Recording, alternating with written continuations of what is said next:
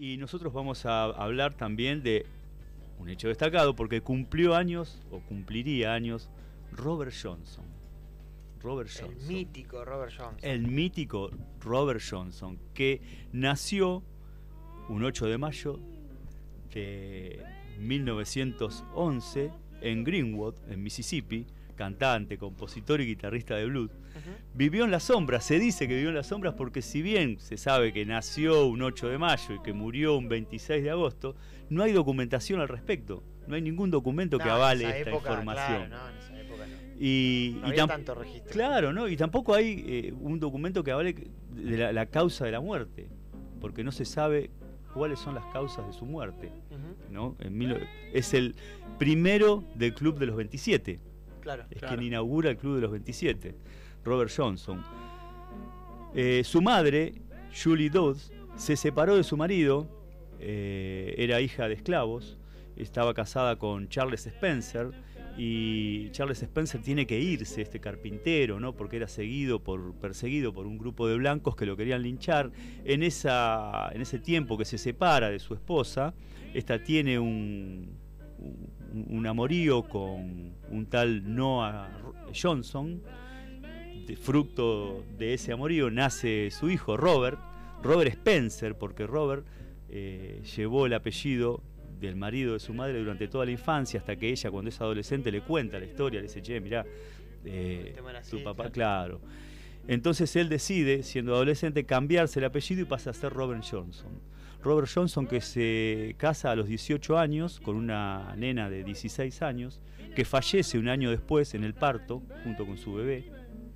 Y ahí comienza lo que es la leyenda, mito, la el leyenda. mito, de que Robert Johnson le vendió el alma al diablo, a cambio de ser el mejor guitarrista de la historia.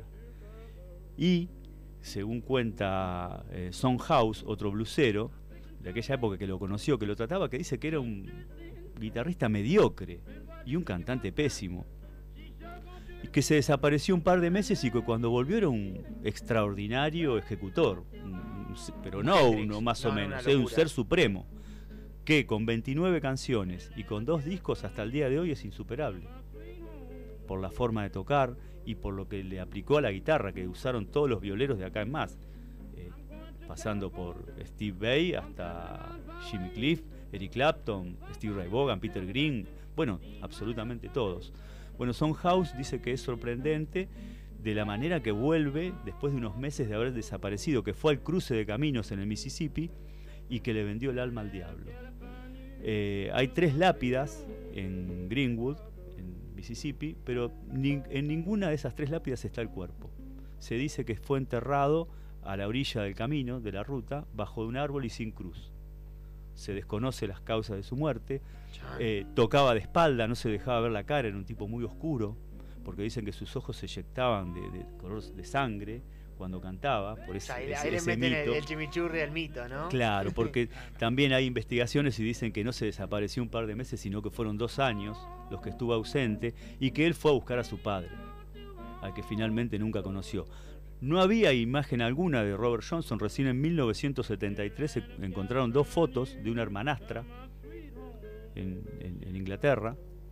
Eh, es- son las únicas dos imágenes que hay de él, está con una guitarra en ambas fotos. Y en 1936 y 1937 lo llevan a Texas para que grabe. Graba 42 eh, canciones, 13 las repite, son 29 las que tienen. Editan estos dos discos de él, que hasta el día de hoy son Lo único que se tiene de lo único que se tiene de él y que lo hacen inigualable. A tal punto que él, eh, cuando aparece, que compone Sweet Home Chicago, que es un tema versionadísimo, todos conocemos este tema, y Amor en Vano, Amor en Vano, eh, Love in Vain, lo graban los Rolling Stones, pero Keith Richards se niega a grabarlo como blues porque dice que es un sacrilegio. No se anima, entonces lo graban como una balada. Claro. Sí, Richards es fanático. Es, es fanático. Sí. Es fanático. Bueno, esta es la leyenda de quien tiene la guitarra afinada por el diablo. ¿no? Una leyenda diabólica. Vamos a, escuchar a Robert Johnson haciendo Sweet Home Chicago.